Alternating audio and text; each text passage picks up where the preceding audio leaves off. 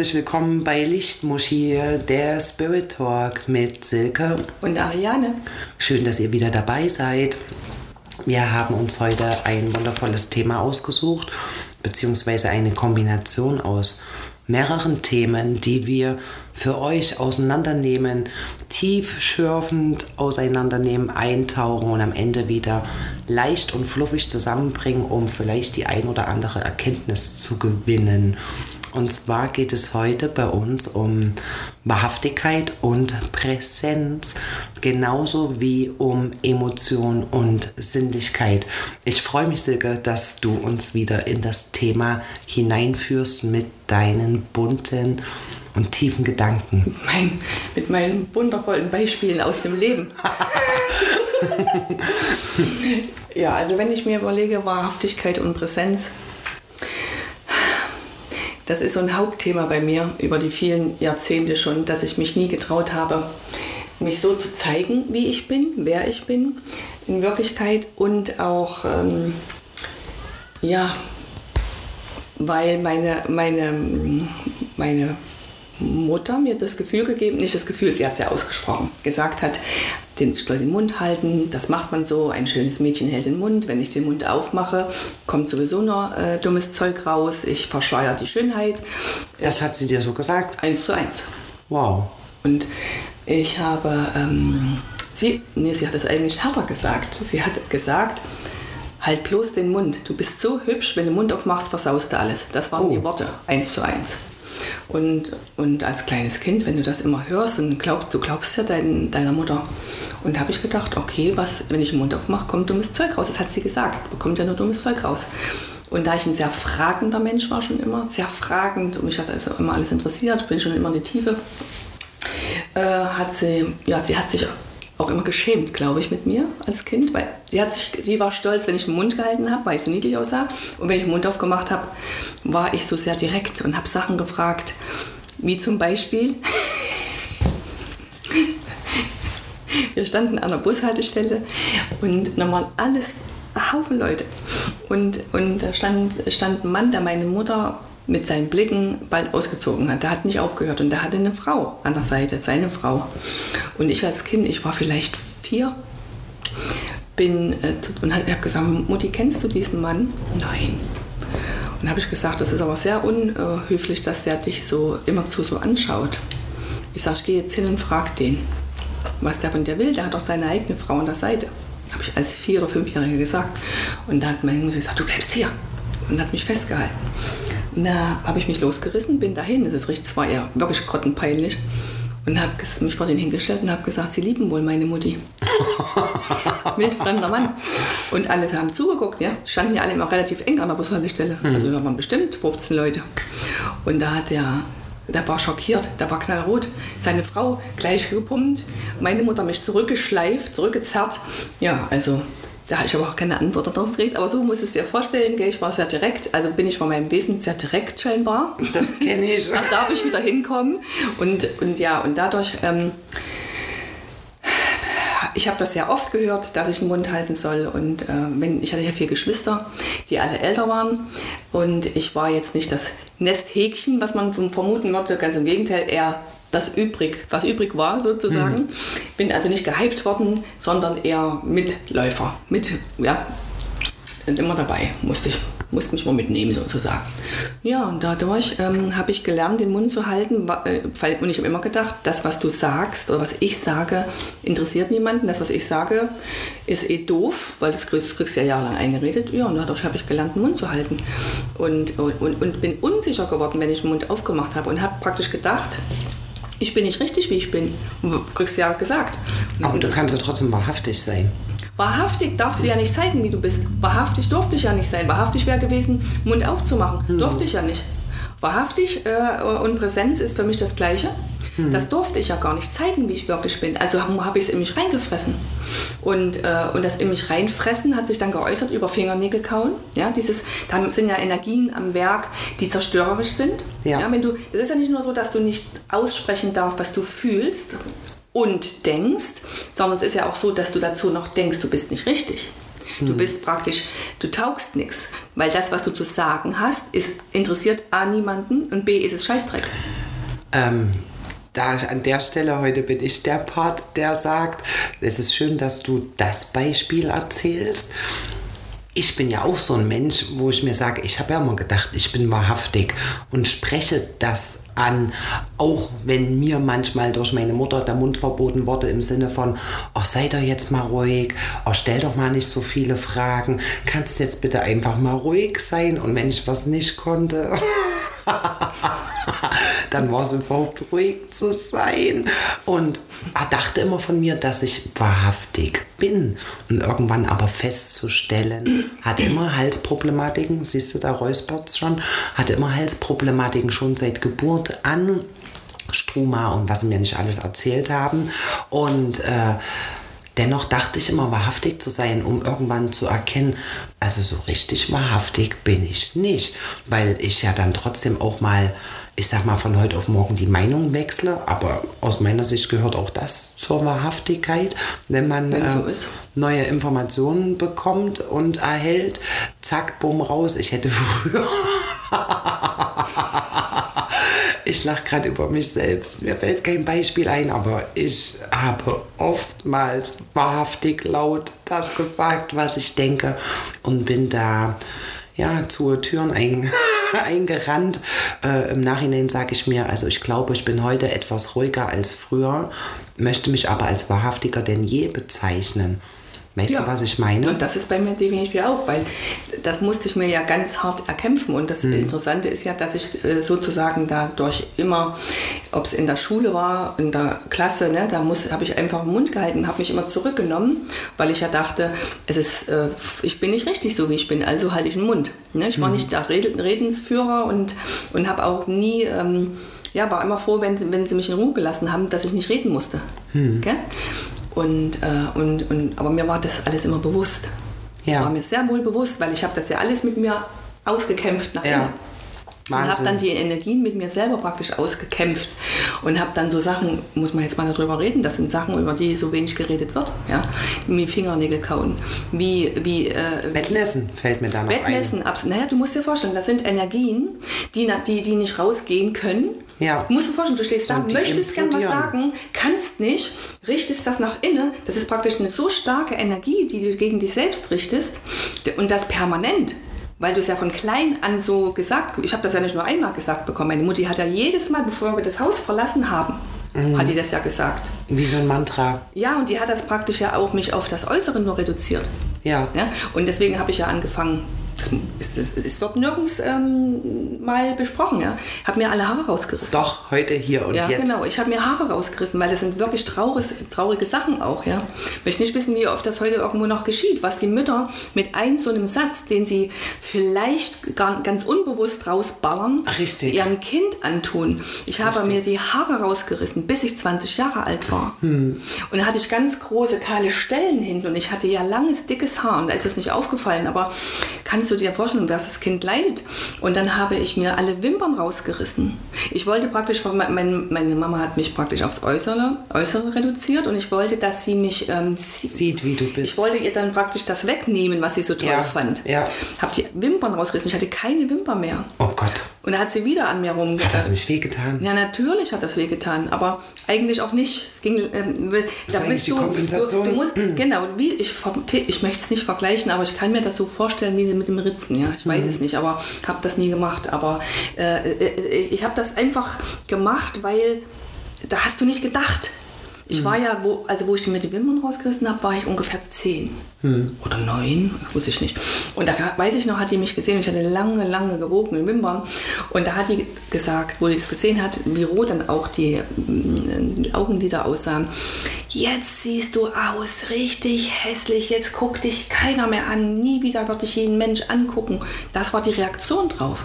Anstatt zu sagen, was hast denn du gemacht? Ist alles in Ordnung? Das würde ich als Mama machen. Sie hat dich ja halt einfach nur aufs Äußere reduziert. Ja, natürlich. Muss man aber dazu sagen, du hast ja zwei Schwestern und wir müssen ja nicht die Namen erwähnen, aber die eine wurde mal als die Kluge hingestellt. Ja, die andere die Fleißige. Das Brain, die andere die Fleißige. Und ich die Schöne. Und du die Schöne. Und allen anderen Die Jungs wurde, wurden übrigens in keine, äh, in keine Jungs hatten natürlich alles.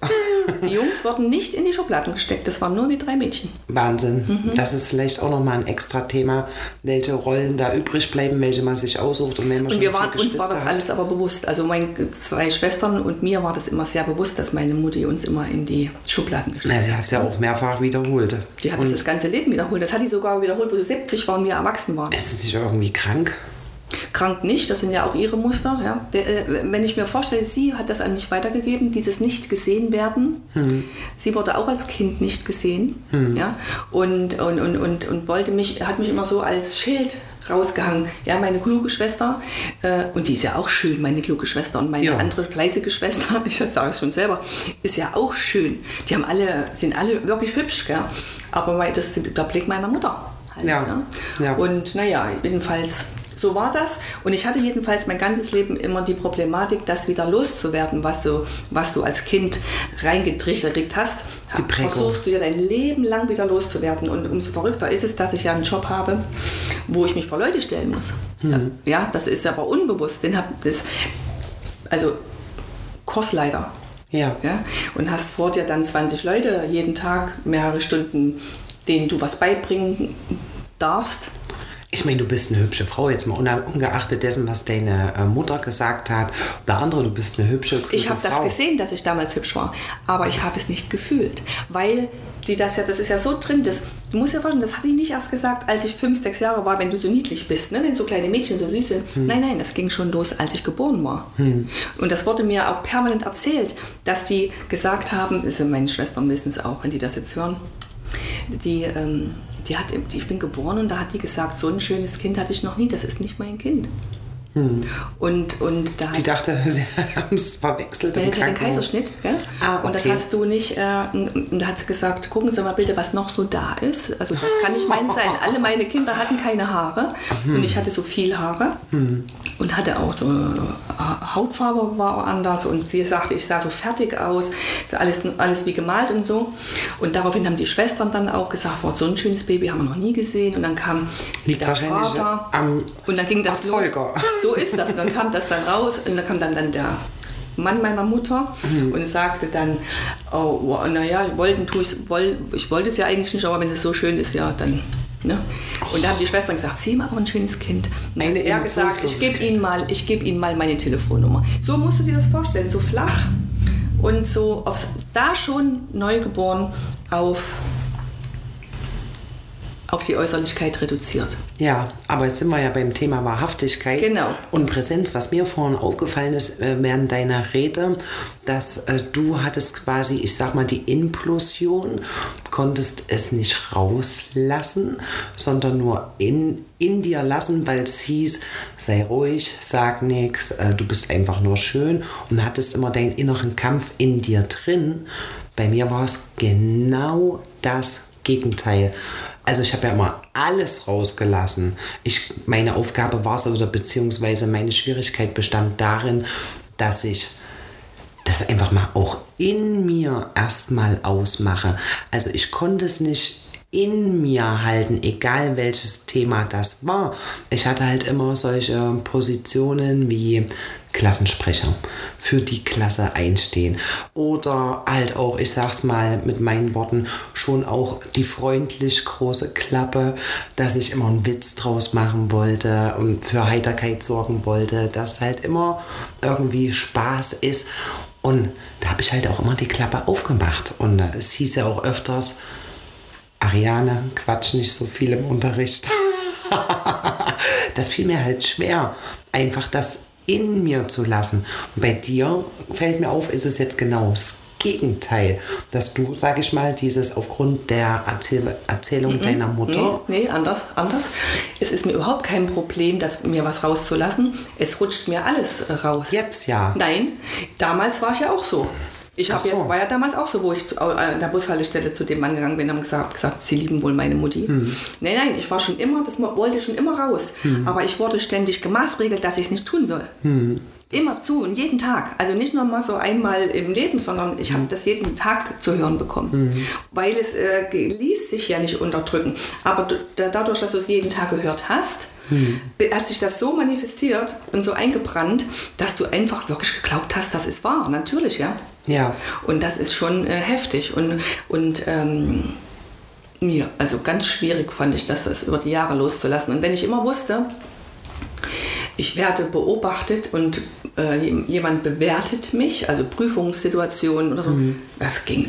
Ja, ich weiß, dass viele Probleme haben mit Prüfungssituationen, aber auch im Umgang ganz normal mit Leuten, wenn ähm, ich nicht, ja, also habe ich Probleme gehabt, ähm, Mund aufzumachen, da wurde ich unsicher, mhm. weil das ja drin steckte.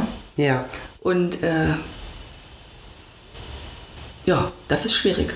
Und da habe ich mich praktisch über die Kurse äh, äh, selbst in die Präsenz gearbeitet. Ja, in die Präsenz gearbeitet, mhm. gut richtig ausgedrückt. Und so war das ja auch.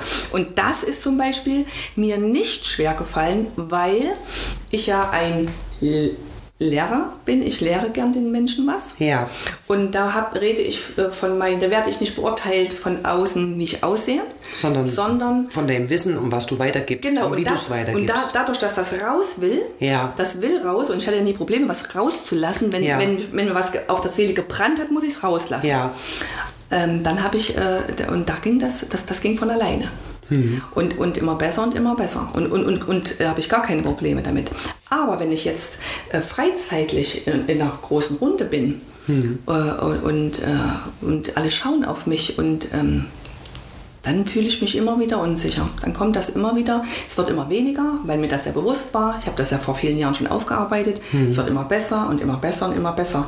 Aber es ist trotzdem nicht ganz weg.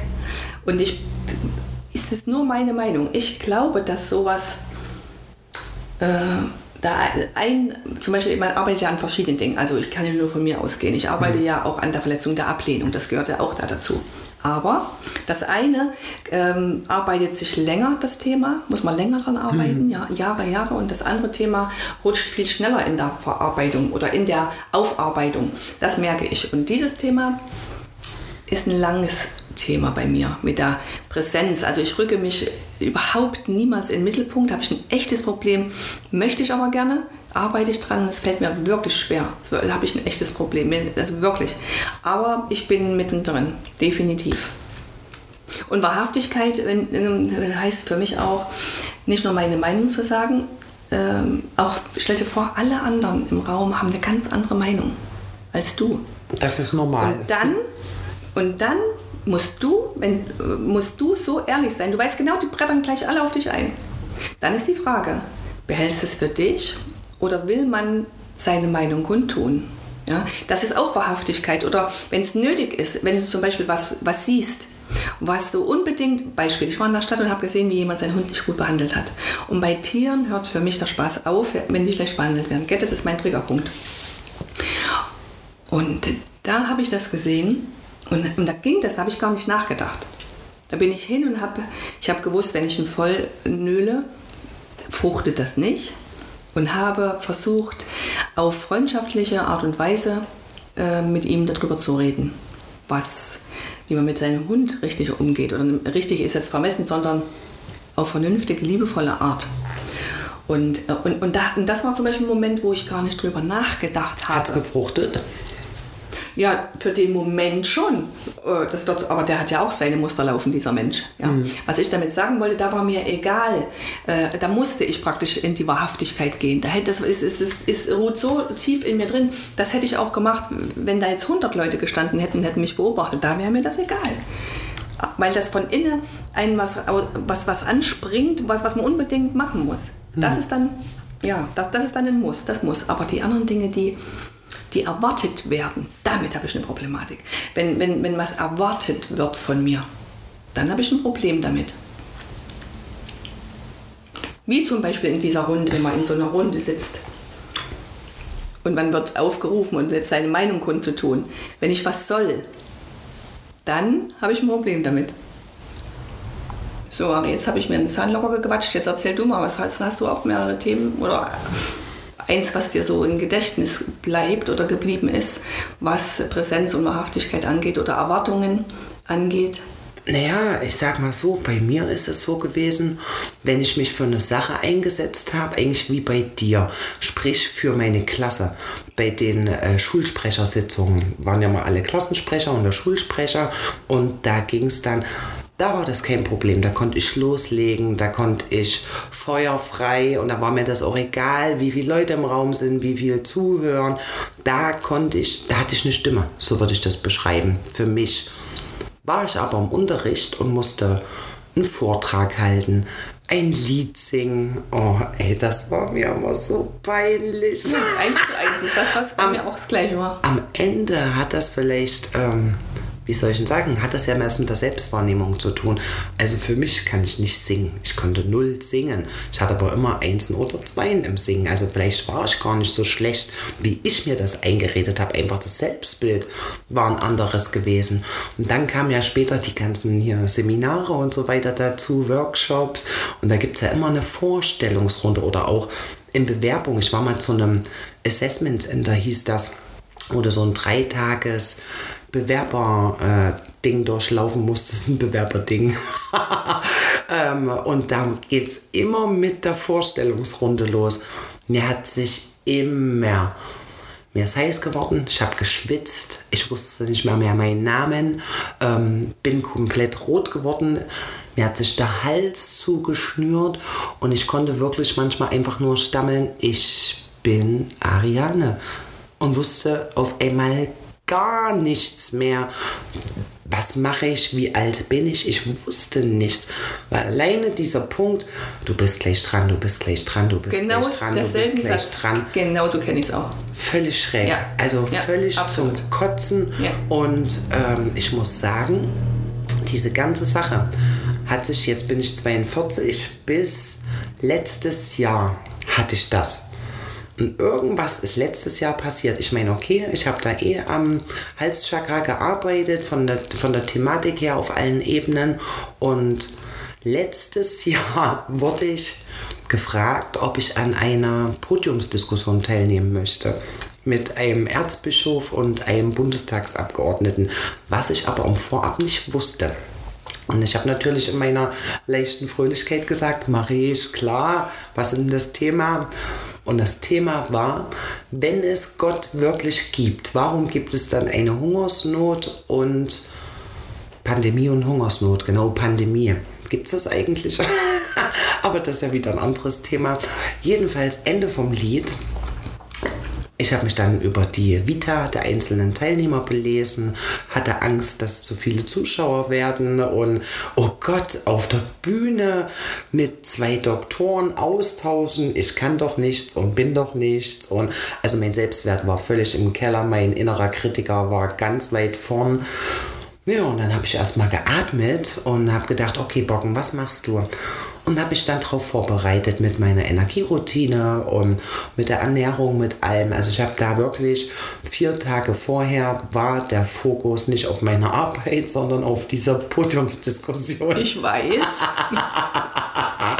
Und du hast mich ja auch echt gut unterstützt. Und was habe ich gesagt? Sei Weiß ich authentisch, nicht mehr. sei authentisch, sei authentisch. Du bist Genau. genau, so richtig. Lass es raus. Und Richtig. Authentisch ist wichtig. Und das Interessante war, zwei Tage vorher bin ich fast zusammengebrochen, alleine nur ein Gedanken daran, so, oh Gott, in zwei Tagen sitze ich auf einer Bühne mit zwei schlauen Männern und ich habe überhaupt keine Ahnung, was ich da sagen soll und ich muss einfach vertrauen und bin völlig, habe überlegt, ob ich das absage und war eine Aufgeregtheit, wo ich sage, also völlig abgefahren, wo ich mir dachte, das kriegst du nicht hin.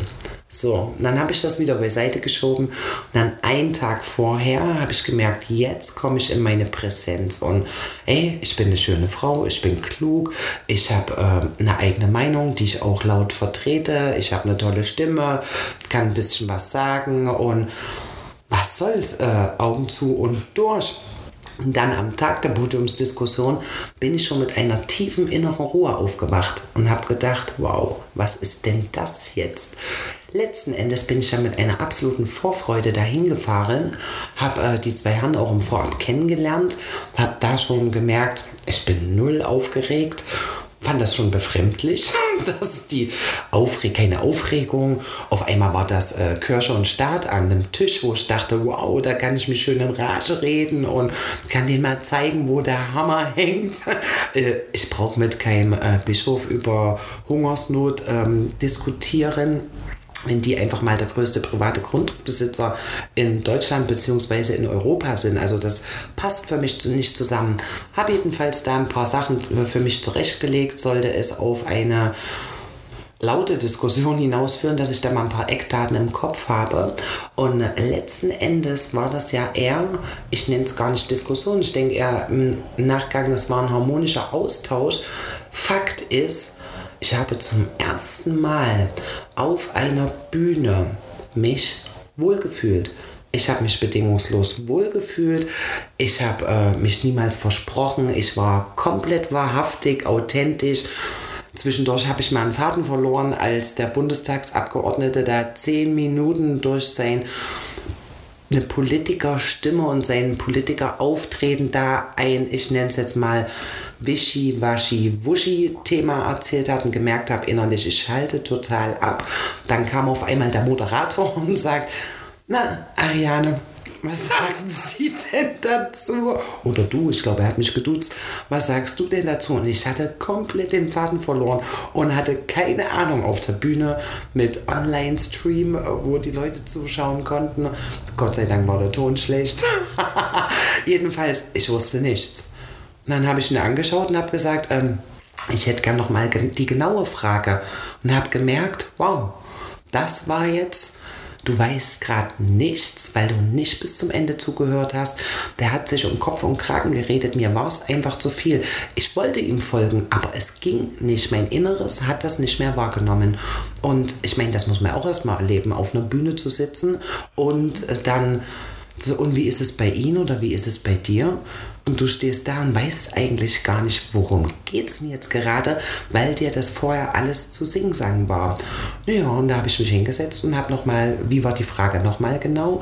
Und da kam dann als Frage, ähm, findest du, dass die Kirche Gott instrumentalisiert? Und darauf hatte ich ja überhaupt gar keine Lust. Das war ja meine Wahrhaftigkeit. Und da habe ich mir einfach erlaubt zu sagen, nein, und war fertig. Ich habe keine weiteren Erläuterungen gemacht, sondern ich war mit diesem Nein fertig, weil das kein Thema war, über das ich in dem Moment reden wollte, sondern hatte andere ähm, Angriffspunkte, die ich gern auseinandergenommen hätte, wie zum Beispiel mit Glauben und so weiter. Und äh, letzten Endes kam es ja, ich weiß nicht, ähm, ob ihr euch mit Podiumsdiskussionen auskennt, gibt es ja so eine Abschlussrunde. Und bei der Abschlussrunde hat erst wieder der Bundestagsabgeordnete geredet, zehn Minuten, wundervoll. Ich bin voll eingestiegen, konnte dem Ganzen folgen und dachte nur, wow, was für weise Worte und wie geht die Geschichte, beziehungsweise zu welcher Essenz kommt er jetzt und macht er das Ganze jetzt rund? Und für mich waren seine Worte komplett rund. Dachte ich schon, wow, ich weiß gar nicht, was ich erzählen soll. Dann kam der Erzbischof auch super genial. Ich kann ja nicht mehr sagen, über was er genau geredet hat. Fakt ist, ich bin wieder voll mit seinen Worten eingetaucht, mitgeschwungen, fand es einfach nur genial, es hat mich berührt. Äh, ich war einfach total begeistert, ähm, habe gedacht, das ist jetzt ein schönes Schlusswort. Und dann hieß es so, Ariane, nun zu dir, was möchtest du abschließend unseren Zuhörern mitgeben? Und ehrlich, in dem Moment wusste ich überhaupt nicht. Wo fange ich an? Was erzähle ich? Wo höre ich auf? Also dieses Vorfertigen. Vorfertigen von irgendeiner Sache. Ich wusste nur eins, okay, Ari, bleib erstmal ruhig. Genieß mal kurz die Ruhe und lass es mal aus deinem Inneren kommen, weil vorher habe ich zugehört, da konnte ich es ja gar nicht kommen lassen. Ich musste ja quasi erstmal, ich brauchte einen kurzen Moment Ruhe das habe ich mir früher, also das hat für mich auch was mit Wahrhaftigkeit zu tun, sich selber den Raum geben, den es braucht. Und dazu zählt vielleicht auch einfach mal eine Denkerpause oder auch eine Intuitionspause, sprich ein Moment Ruhe, egal wie viele Leute in diesem Raum sitzen, um zu schauen, was will denn jetzt eigentlich aus meinem Inneren raus. Und diesen Moment der Ruhe, Hätte ich mir früher niemals gegeben. Da hätte ich einfach loserzählt und hätte mich irgendwo hingequatscht, so wie, ich sag's mal im Nachhinein, der Bundestagsabgeordnete, obwohl der das Thema schön rund gemacht hat und vielleicht ich auch einfach nur mich selber drin gesehen habe, ich weiß es nicht. Aber dadurch, dass ich mir diesen Moment waren es 10 Sekunden, waren es vielleicht sogar 20 Sekunden der Stille in dem Raum. Alle haben mich angeguckt ja? und ich mhm. musste erst mal gucken, was kommt denn jetzt aus meinem Inneren raus. Und auf einmal fiel es mir wie Schuppen von den Augen. Und da habe ich dann einfach ganz galant, also im Nachhinein war ich richtig stolz wie Bolle, einfach den eine, die eine Zuschauerfrage aus dem Publikum, da ging es um Glauben und der Mann war nicht gläubig. Und da habe ich einfach den Glauben nochmal aufgegriffen und habe dann ein Beispiel erzählt aus meinem Leben, also klassisches Storytelling, um den Menschen ja, die Emotionen zu transportieren, die ich in dem Moment gefühlt habe. Sprich, es geht nicht mehr weiter, eigentlich wie so ein Märchen, aber es war eine wahre Begebenheit aus meinem Leben und da war ich halt voll drin mit meiner Emotion. Konnte das transportieren, habe am Ende das Ganze lustig geschlossen und habe dann gesagt, an ihrer Stelle und anhand meines Beispiels würde ich nochmal darüber nachdenken, wie es denn so mit dem persönlichen Glauben in der Welt ist, denn nach deinem Glauben geschehe. Und dann war ich fertig und habe als Feedback natürlich dann auch bekommen, Mensch, das war ja klasse und du hast die Runde richtig rund gemacht. Ja, warum habe ich sie rund gemacht?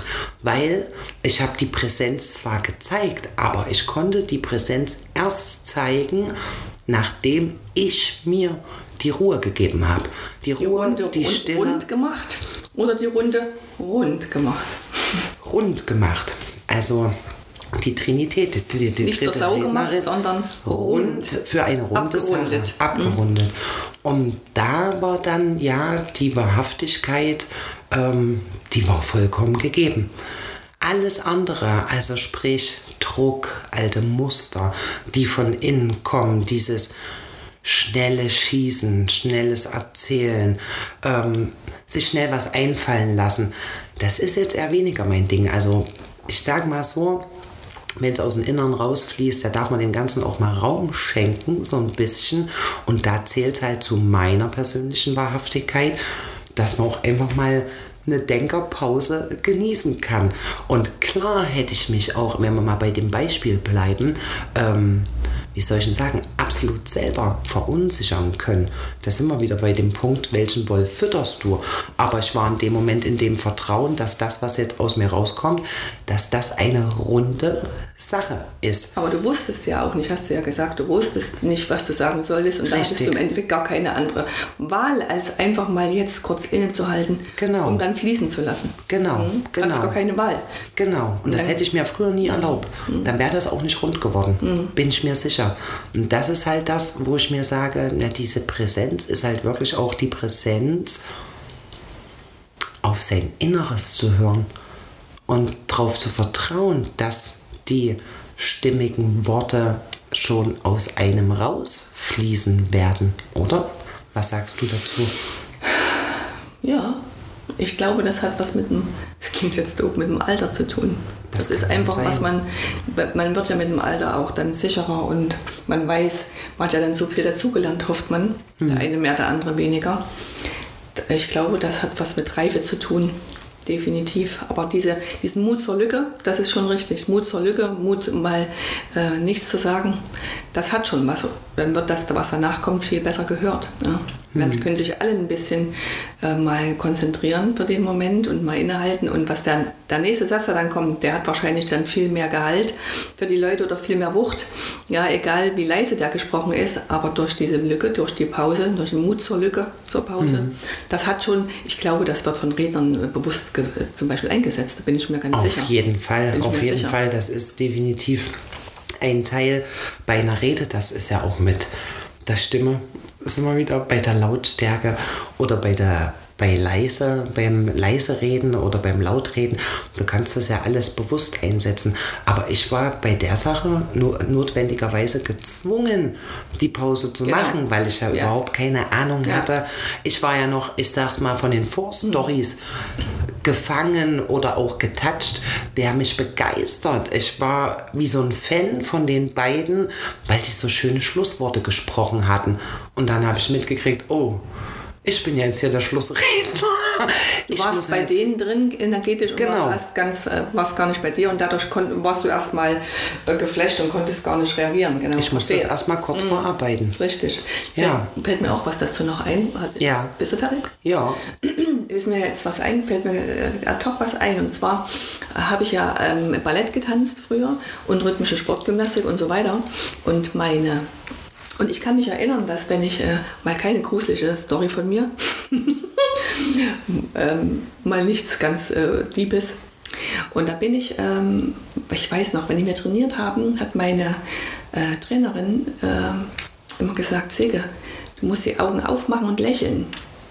Aber wenn ich die Augen aufgemacht habe, konnte ich nicht lächeln. Und da habe ich immer Punktabzug gekriegt bei den ähm, Meisterschaften. Das heißt, ich habe praktisch, ich habe viel mehr Spaß gehabt beim Training als bei Meisterschaften. Weil da wusste ich, ich wäre wieder beurteilt und angeschaut. Ich hatte immer Ja. ein Problem mit Anschauen und Bewertung. aber wie Augen zumachen und Ich habe praktisch, ich habe praktisch, beim, äh, beim, ich hab praktisch immer die Augen zugemacht, weil ich da Beim niemanden Ballett? gesehen habe. Beim Ballett oder jetzt? Bei, beim Ballett oder bei der rhythmischen Sportgymnastik. Aber rhythmische Sportgymnastik musst du doch auch. Naja, na klar, ich aber die Augen Du musst doch die zugemacht Keulen sehen oder Ich habe die? Keulen, nein, ich habe keine Keulen benutzt. Ich hasse, habe Keulen gehasst. Boden, nur Boden. Nur ich, Boden. Es gibt ja, du musst ja nicht immer ein Equipment dazu haben. Ja. Es gibt ja auch Ball und Reifen und so. Ja. Aber bei ohne Equipment hatte ich die Augen zu. Ja. Geht ja gar nicht anders. Und da habe ich die Augen zu gehabt und habe das einfach nur genossen. Und dann weiß ich noch, dass ich dass ich äh, die ganze Zeit beim Training mal das die Augen zu hatte und habe da, hab das einfach genossen, weil ich hab, liebe ja das Tanzen Ja. und, und, und Bewegung und so weiter. Und als ich habe gar nicht dabei gemerkt, wie äh, das ist schon längst, die, dass die anderen schon längst aufgehört haben. Äh, und die standen alle da und haben mich angeguckt, weil ich einfach in mir geschwelgt habe und habe da, da war ich, wie alt war ich denn da? 8, 9, 10.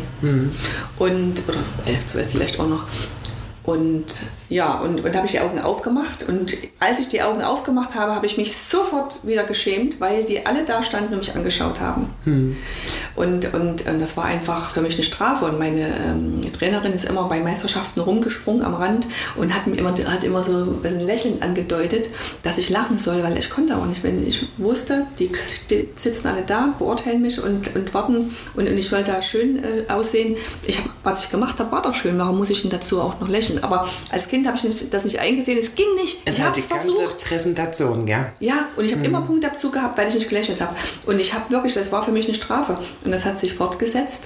Das eins zu eins das Gleiche in, äh, äh, im Fitnessstudio, als ich so lange dort gearbeitet habe, wenn wir getanzt haben. Wir haben praktisch immer einmal im Jahr eine riesen Session gemacht, eine Tanzsession für die Mitglieder. Da hat die Belegschaft tolle Sachen sich einfallen lassen. Und wir haben praktisch äh, als äh, Aerobic-Trainer ein ganzes Jahr geübt an, an tollen Tänzen. Und da, hatte ich den, da war der größte Spaß für mich. Aber für einen Auftritt habe ich abgekackt. Das heißt, ich habe Herzrhythmusstörungen gekriegt, ich habe Durchfall gehabt, da ging gar nichts mehr. Kreislaufprobleme, weil ich wusste, ich muss auftreten.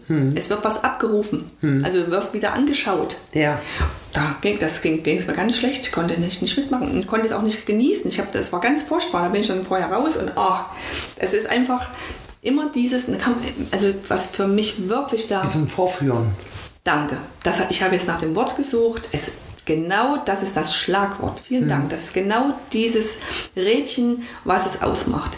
Ich habe mich immer vorgeführt gefühlt. Und das ist das. Meine Mama hat mich ja vorgeführt Ja. damals. Ich sollte ja nur schön aussehen. Wahnsinn.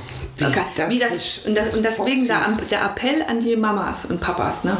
Ähm, ja, das ist wirklich, wie das einen Menschen ähm, verletzen kann, was es mit dem Menschen macht, wenn man, wie oft zum Beispiel auch die, die Mamas ihre Kinder so aufhübschen und hübsch machen. Natürlich freut sich eine Mama, wenn jede Frau findet oder Mama findet ihr Kind schön. Ne? Ja. Aber das ist trotzdem, ich glaube, dass so viel äh, abgeht, unbewusst, äh, was man sagt, was den, das Kind verletzt. Ja. Und äh, also das ist äh, definitiv, oh, das ist eine Sache, da sollten die Mamas, sollten gar nicht, aber dürfen mal ein bisschen vorher nachdenken, bevor sie mal sowas sagen. Wie, ähm, du bist so schön, du brauchst äh, nichts anderes außer Schönheit, als Beispiel. Ja. Oder wie es bei mir war, halt doch mal den Mund. Ja. ist ein Unterschied, ob ich sage, äh, Ari, kannst du die Sally mal hochnehmen, bitte? Ja, wir haben heute noch gar nicht unsere Sally mit in den Podcast äh, einbezogen bzw. Vorgestellt. vorgestellt, dass unsere haarigste im Bunde, dass die auch Dankeschön. wieder mit dabei ist. Genau. ja. Also es ist ein, ist ein, um das den Haken zu schlagen dazu, Ja. es ist ein Unterschied, ob ich äh, jemand sage, halt mal den Mund, ähm, äh, jetzt reicht es, du, du hast jetzt genug geredet, oder Hm. ob ich sage, immer wenn du den Mund aufmachst, kommt Scheiße raus. Es ist ein Unterschied, ja? Ja. Also das muss man natürlich differenzieren, absolut. Aber ein Vorführen, das ist schon heftig. Ja, aber ich weiß nicht, deiner Mama war es wahrscheinlich eher unbewusst. Ich meine, Findest du unbewusst, wenn, die- wenn sie Besuch hat und das Kind des Nächtens dann aus dem Bett holt, dass sie was vortanzt? na, das ist schon bösartig. Und das war ist nee, schon böse. bösartig auch nicht. Aber sie hat, das- ein, sie hat bösartig ist das nicht. Sie hat gedacht, ähm, äh, sie kann ihren Freunden und Bekannten mal zeigen, was ihre hübsche Tochter doch so äh, kann. Ja, Das aber nicht war- abends, wenn das Baby schon oder das Kind das schon schläft. nachts. Naja, das geht doch ja, aber nicht. Bösartig ist es nicht. Bösartig. Bösartig Für mich ist das bösartig. Nee, bösartig ist, wenn sie mir was Böses damit wollte. Sie wollte aber einfach nur äh, sich den, der, was zeigen, was darstellen, ja, was das Kind toll. Das machen so viele Hm. Ist Mamas. Schau dir mal an, Ari, wenn die Muttis sagen, äh, da spielt mir ja der Kamm, wenn ich das sehe, Ja. weil ich es ja so erlebt habe. Wenn die sagen, ähm, äh, sag doch mal, sag doch mal oder zeig doch mal, was du kannst. Zeig doch mal, wie schön du das kannst. Es geht doch permanent mit kleinen Kindern, dass die Mutis das machen. Zähl doch mal bis zehn oder zeig doch mal, wie schön du das äh, Rad schlagen kannst. Das ist genau das Gleiche. Das ist das Gleiche. Und da fällt mir eine Story ein aus meiner Kindheit.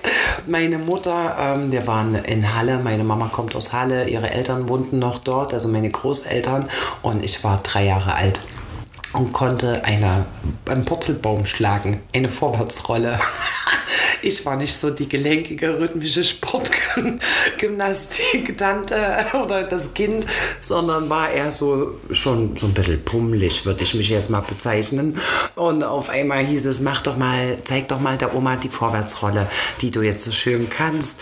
Und ich mach die Vorwärts, genau das Beispiel, oder ich mach die Vorwärtsrolle und genau in dem Moment schrei ich und sag, fang an zu weinen und hab mir irgendwie, ich sage mal, ich habe mir das Ohr verstaucht, sofern das überhaupt möglich ist. Fazit, Theater, mein Großvater, oh, jetzt muss ich auch noch ins Krankenhaus fahren und ist dann mit meiner Mutter und mir ins Krankenhaus Das heißt, du gefahren. wolltest die nicht machen, eigentlich.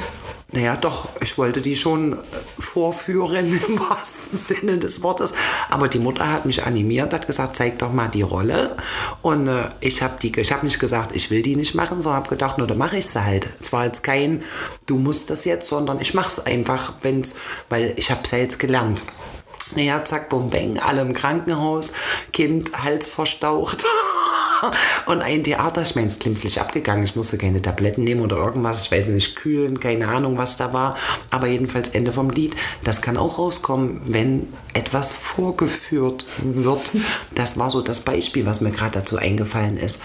Naja, letzten Endes, wie soll ich sagen, geht es ja darum, wenn wir da jetzt bei Kindern sind, dass Kinder sich frei entfalten dürfen. Also wäre ja an der Stelle, wenn wir jetzt mal mit dem Bewusstsein rangehen, nicht die Sache, komm, zeig doch mal, was du kannst, sondern möchtest du vielleicht. Ey, das ist ein Unterschied, ob sich nämlich die Eltern profilieren wollen übers Kind. Richtig. Ja, sie wollen stolz sein auf ihr Kind. Genau. Also ich wollte das nicht zeigen. Ich wollte das noch nie zeigen. Ich wollte mich nie im Mittelpunkt, sage ich ja. Das war, das war mir unangenehm. Hm. Äh, aber es gibt ja auch Kinder oder Menschen allgemein, äh, die einfach das lieben, was vorzuführen Ja. oder was zu zeigen. Die sind ja sogar getrieben von sowas, sind ja so Bühnenmenschen und so weiter. Hm. Ja, die lieben das einfach. Oder Schauspieler, was auch immer. Oder ja, und äh, dann gibt es die Menschen, denen das unfassbar unangenehm ist, wie mir. Und, äh, und das ist das Problem. Und dann äh, äh, kann es aber sein, dass die Kinder, die es gern zeigen würden, vielleicht Mütter haben, die die ständig bremsen. Richtig, Ja, und das die- kann die- auch sein. die- jetzt hör doch mal auf, jetzt sag doch mal nichts, sind wir wieder an der Stelle. Das kenne ich, ich ja. auch. Deswegen ja, sag ich. Man Und muss halt immer gucken, die Mischung macht's. Und Ja. jetzt sind wir an der Stelle zu sagen, die Seele sucht sich ja immer die Eltern raus, Mit der sie am meisten lernen darf. sie lernen dürfen. Hm. Und da haben wir es wieder. Und die, ähm, du kriegst ja nie das Kind, was du willst, sondern was du, was du, woan was du auch lernen darfst. Richtig. gell? Und da sind wir, wenn wir jetzt zum, bei unserem Hauptthema Wahrhaftigkeit und Präsenz bleiben, gehört es halt auch dazu, wenn jetzt ähm, die Mama sagt, komm, Zeig doch mal, was du gelernt hast. Führ doch mal vor, wie schön du das kannst.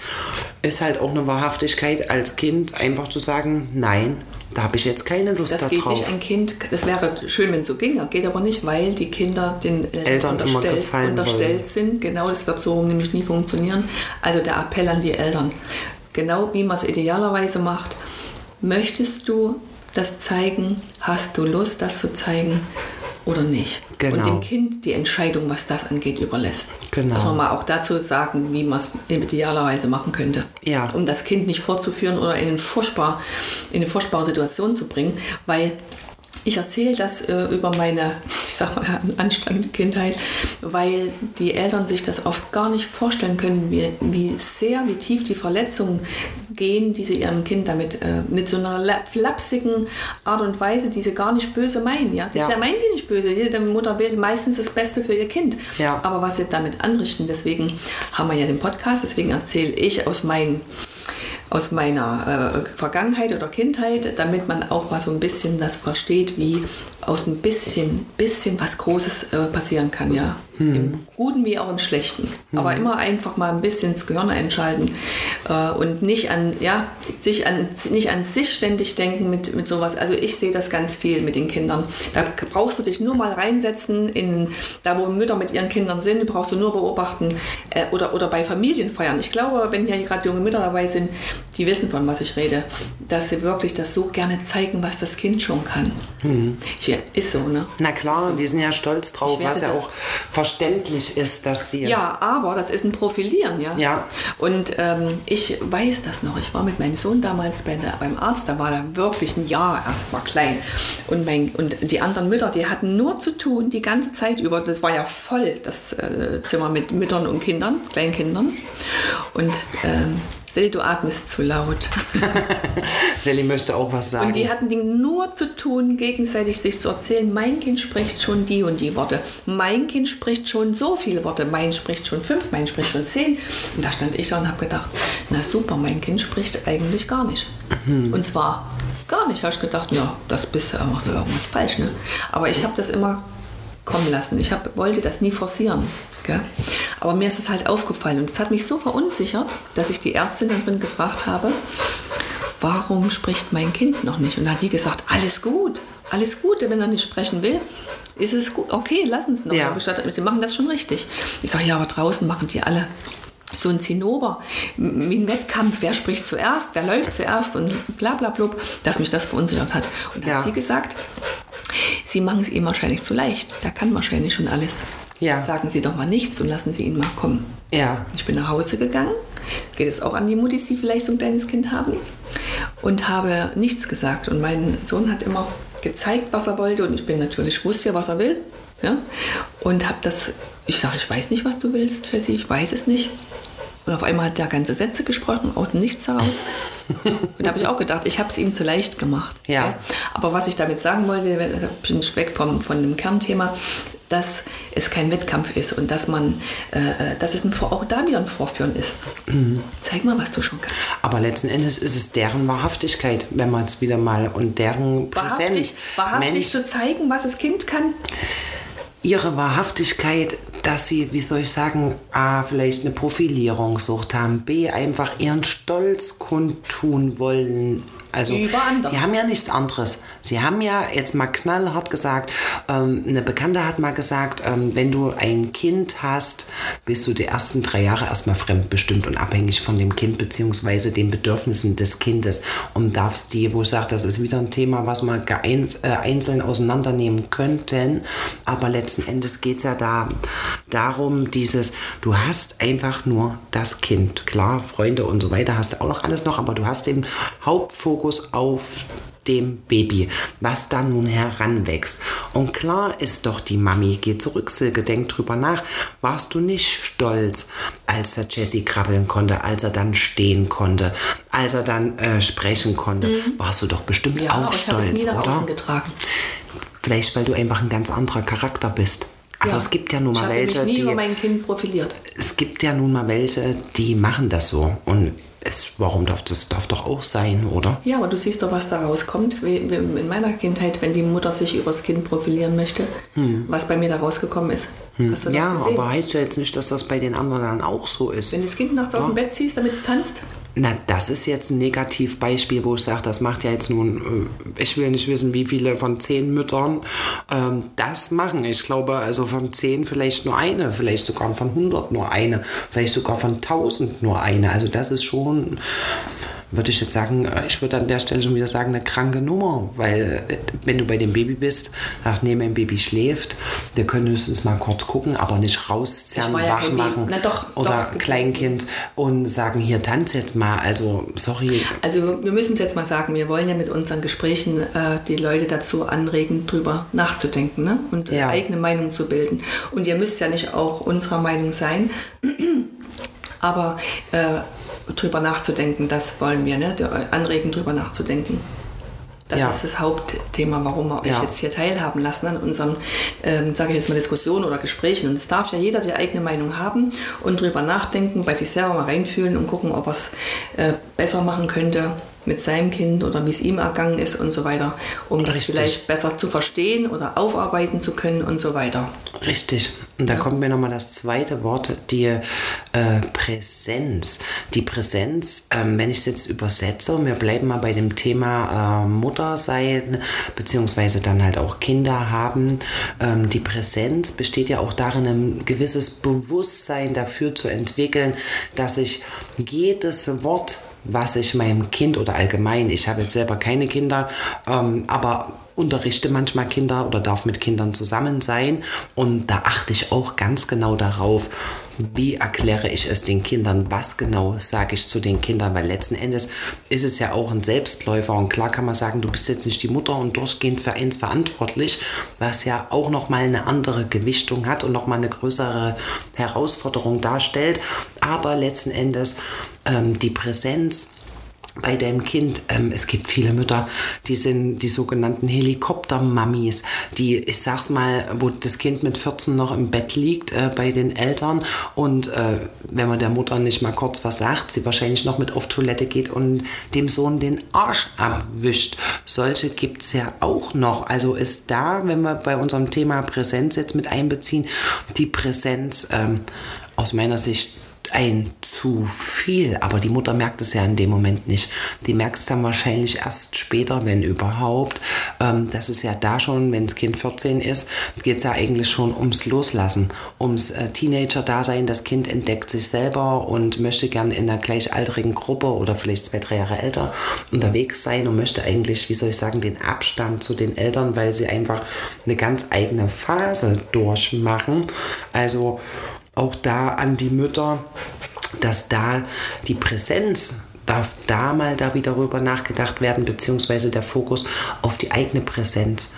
Inwieweit habe ich den Fokus auf mir selber? Inwieweit bin ich für mich Es präsent geht immer um die goldene Mitte. und nicht, wie weit äh, bin ich jetzt bei meinem Kind präsent, was dann auch mal ganz schnell zu einer sogenannten Übergriffigkeit gehen kann, was ja auch schon wieder ein neues Thema ist, wo Absolut. ich mir sage, ähm, Naja, das ist ja, das, die Frage ist ja, wann, wie weit, also für mich ist das das einziges, das Leben ist ein einziges Loslassen für mich. Ja, Und auch mit den, ist kind, auch. mit den Kindern zu sein, es ist ein eigenes, einziges Loslassen. Die Geburt, da geht es schon los, dann musst Ja. du schon loslassen. Ja. Dann abstillen ist wieder ein Loslassen. Dann, wenn du es abgeben musst in die Krippe oder in den Kindergarten, ist ein Loslassen. In die Schule ist ein Loslassen. Ja. Das ist immer ein Loslassen. Dann gehen die Klassenfahrten los, dann bist du ganz weg, wenn du ein paar Tage die Kinder weg sind. Das ist ein einziges Loslassen. ist Dann- ja so auch als Mensch so, also nicht nur Absolut. als Mutter, sondern Ja, als ja. Mensch ist ja jede Phase Ja, ja, ist nur einmal und da. Dieses, und dieses Bitzelchen des Abwägens, wann äh, äh, lasse ich das Kind und wann äh, greife ich ein. Ja? Und Mhm. ich habe mir damals äh, gesagt, ähm, wirklich, ich habe mir damals gesagt, oder Jessie Kleiner, äh, ich greife dann ein, ich lassen und Mhm. greife immer dann ein, wenn es gefährlich wird. Gell? Also, Aber jetzt mal ehrlich, wird. Silke, sei Naja, ehrlich. Wenn du aber wie ich ein ängstlicher Mensch bist, habe ich praktisch, das ist wieder ein anderes Thema jetzt, überall Gefahren gesehen. Hm. Ja? Und ich habe immer eingegriffen, wenn ich gedacht habe, es ist gefährlich. Aber ja. ich habe bei anderen Sachen äh, äh, ihn gelassen. Ja. ja frei, mit, mit freien Dingen und habe ja. ihn nicht übergestülpt irgendwas. Gell? Ja. Auch zeittechnisch und so weiter. Aber das sind Sachen, äh, der eine sieht das so, der andere so. Das darf auch so sein, alles, alles richtig. Aber ähm, ist ein ganz anderes Thema, können wir ein andermal nochmal aufgreifen. das ist wahrscheinlich der von uns am meisten gesagte Satz. Ja, weil es gibt Podcast. ja so viele Themen. Es ja, gibt ja so viele ja. Themen. Aber wir machen heute äh, die Sache rund und an der Stelle möchte ich kurz erwähnen, wir hatten ja eigentlich zwei Themen, die wir zusammenbringen wollten, nämlich Emotion und Sinnlichkeit war äh, der zweite Teil. Ähm, in Anbetracht der Zeit würde ich vorschlagen, was hältst du davon? Wir waren Viel. heute durchgehend bei Wahrhaftigkeit und Präsenz und ich würde gerne der Emotion und der Sinnlichkeit eine eigene Folge ja, schenken das wollen. Gebraucht. Ja, es hat es gebraucht, die Zeit. Ne? Genau, ja. weil das einfach, ähm, ja, dass wir können das noch in alle Richtungen ähm, ausrollen und würden aber jetzt einfach zum Schluss des Wahrhaftigkeit-Podcasts kommen und der Präsenz. Gibt es noch etwas, Silke, was dir bezüglich Wahrhaftigkeit und Präsenz, was dir jetzt so kommt, was du noch mit in den Äther geben möchtest? Ich glaube, ich habe dazu genug gesagt. Also ich, also ich kann eher, würde eher gerne noch sagen wollen, wie man dahin kommt. Ja? Also, dass man sich, äh, dass das Wichtige ist, dass es erst einmal jemandem auffällt, einem selbst auffällt, dass man nicht wahrhaftig ist. Weil wenn es dir nicht auffällt, dass du nicht so sein kannst, wie du willst, dadurch, wenn dir das nicht auffällt, kannst du ja nicht, weißt du, du musst ja erstmal auffallen, oh, jetzt mhm. muss ich, nehme ich mich zurück, obwohl ich es gar nicht möchte, es tut mir gar nicht gut. Und wenn es einem auffällt, dann ganz langsam, Stück für Stück, sich langsam vortrauen, sich langsam, äh, sich trauen, mal den Mund aufzumachen. Ja, es muss ja nicht gleich mit einem riesen Bam Bam Bam sein, sondern dass man erstmal mit wenigen ähm, Worten sich ranarbeitet, mit wenig, ja, und dass man so ganz langsam rantastet, dass man sich nicht so stark unter Druck setzt. Ja. Aber so, das ist das, was ich jetzt mitgeben würde. So habe ich es ja auch gemacht. Wenn, immer wenn es mir aufgefallen ist, habe ich gedacht, oh, Mann, jetzt hast du das wieder nicht das gesagt, was du wolltest und du hast wieder den Mund gehalten und so weiter. Und habe ich mir gedacht, ja, das nächste Mal äh, achte ich darauf, wenn es mir auffällt, dass ich, nehme ich es erstmal wahr, dass es so ist. Hm. Ja, erstmal wahrnehmen. Immer wieder, wenn es mir oft äh, auffällt, erst dann kann man ja auch den nächsten Schritt gehen und kann sagen, gut, und jetzt, was mache ich jetzt damit? Das ist mir ein paar Mal aufgefallen. Jetzt kann ich es vielleicht auch mal ändern, indem ich mich ein Stück weiter traue. Und da, das Stück weiter trauen ist dann halt, äh, ich muss es ja nicht laut sagen. Ich kann ja auch das mit, mein, mit, seiner, mit meiner Sanftheit äh, sagen, was ich zu sagen habe. Wenig, wenig, aber beständig. Ja. Das ist das, was ich jetzt weiter dazu noch geben möchte. So habe ich es gemacht und so äh, geht es mir damit gut und ähm, somit, äh, äh, das klappt auch. Und es ist bei mir immer noch da, aber es ist von 100 Prozent 80 weg. Ich habe 20 Prozent, an denen ich arbeiten darf, die immer mal kommen, finde ich aber nicht schlimm. Das ist halt ein Prozess. Und ähm, bei dir, du hast das Problem ja. Na doch, du hast ja gesagt, du hattest das auch. Ich hatte das, aber ich muss sagen, nochmal auf die Podiumsdiskussion zurückzukommen, da habe ich durch die Sache an sich erstmal im Nachhinein natürlich gehst du nochmal durch, reflektierst nochmal, wie war es, wie hat sich angefühlt, ähm, was hast du gesagt, welche Themen waren interessant, wo hätten wir vielleicht das Ganze noch optimieren können. Mir ist aufgefallen, ich fand mich durchgehend gut so, wie ich war. Ich war wahrhaftig, ich war echt. Ich habe dann, wenn ich was äh, sagen wollte, habe ich es zum Ausdruck gebracht, ohne irgendwie Angst zu haben. Dann, äh, wo ich, da wo ich nichts wusste, ich habe ja nicht gesagt, ich weiß gerade nichts, sondern habe ich einfach äh, nochmal nach der Frage gefragt. Also das war ja auch wahrhaftig. Es war ja am Ende, wenn ich nochmal nach der Frage frage, war klar, dass ich mir nicht mal die Frage gemerkt habe, sondern anders. Ich habe ja zehn Minuten äh, dem Herrn da aus dem Bundestag äh, zugehört, was er erzählt hat. Und dadurch bin ich so aus dem ganzen Konzept rausgekommen, weil der ist so weit weg von der Frage gegangen. Ich meine, wir kennen das ja auch. Und du bist ja praktisch geistig hinterhergelatscht. Genau. Und habe dann innerlich einfach abgeschaltet mhm. und habe gemerkt, also pff, das ist mir jetzt zu viel. Auch das war wahrhaftig, weil unwahrhaftig wäre jetzt gewesen. Ähm, hätte ich ihm nicht zu und hätte irgendwas dazu gesagt. So habe ich einfach gesagt, können wir die Frage nochmal, kann ich die Frage nochmal hören? Das ist definitiv wahrhaftig. Und ähm, also ich möchte meinen, dass ich jetzt, also durch die Podiumsdiskussion habe ich erfahren von mir selber, dass ich, ne, dass ich die Bühnenpräsenz mag, dass ich mich da pudelwohl fühle. Zum ersten Mal in meinem Leben. Vorher nie. Und ich habe auch immer versucht, solche Situationen zu meiden. Und da fällt mir noch abschließend eine Story ein, weil auch da hast du mir wieder geholfen, als du mal krank warst, einen längeren Zeitraum. Und ich ähm, einige deiner Kurse vertreten genau, durfte. genau. Und äh, du auch gesagt hast, Ari, Ja. mach einfach, soll ich dir Übungen vorgeben? Ich sage, nee, nee, das kann ich gar nicht leiden. Ich baue mir die Stunde selber zusammen. Und hast du gesagt, mach einfach das, was du kannst. Wo ich sage, genau so. Und da weiß ich noch, die erste Stunde, ich war aufgeregt, hatte übelstes Lampenfieber. Und ich meine, wie viele Schülerinnen waren da drin? Zehn Schülerinnen und hatte übelstes Lampenfieber und war völlig durch den Wind. Und dann habe ich den ersten Kurs gemacht und sage, okay, war dann, oh, ich hab's geschafft, ich hab's geschafft, ich hab's geschafft. Da konnte ich noch gar nicht bewerten, war das jetzt gut, ähm, was hätte ich besser. Da war ich einfach nur dieses, ich habe die Stunde hinter mir. Dann kam ja gleich der zweite Kurs dahinter. War an dem Tag waren es nur zwei Kurse. Und nach dem zweiten Kurs habe ich gemerkt, jetzt habe ich die Sicherheit, weil damals hatte ich noch das Problem, auch wenn es nur zehn Leute waren und wir mussten ja Yoga-Übungen machen, aber ich musste ja trotzdem frei vor denen reden. Damit hatte ich ja bis zu dem Zeitpunkt ein absolutes Problem. Und auf einmal nach diesem zweiten Kurs, da ist wie dieses Lampenfieber von mir weggefallen und dann war ich wieder komplett Ari, also ohne irgendeinen engen Gürtel, den ich mir da selber drum geschnallt habe, irgendwas geistig auferlegt habe, irgendwas nicht schaffen zu können, keine Ahnung. Das war dann alles weg und dann ist das geflutscht und dann war ich voll, es wurde von Kurs zu Kurs, wurde es immer besser, bis ich dann voll nach, keine Ahnung, ähm, sechs, sieben Kursen war ich dann voll in meinem Element und habe keine Sekunde mehr drüber nachgedacht, wie ist denn das jetzt frei vor den Menschen zu reden. Und hatte das ja auch, als ich den Meditationsunterricht an der Privatschule mit den Kindern gemacht habe, war ich auch das erste Mal total aufgeregt, hatte meinen Werkzeugkoffer dabei und was mache ich und diese äh, Stunden da genau überlegt, geplant, so muss das ja ein Lehrer machen, gell? und hatte dann äh, das genau nach Schema F, wie ich es vorbereitet hatte und habe gedacht, irgendwie so richtig funzt das nicht. Und dann habe ich wieder an Yogakurse gedacht und habe gedacht, Ari, du weißt doch, was du kannst, was du spontan mitnehmen kannst. Du hast 10, 12 verschiedene Dinge. Du gehst da einfach ohne Info hin. Am Ende habe ich es ja im Yoga auch so gemacht. Ich bin ja hin, habe gefragt, was die für Problematiken haben, auf was sie Lust haben. Am Ende habe ich auch das von dir, sage ich mal, übernommen.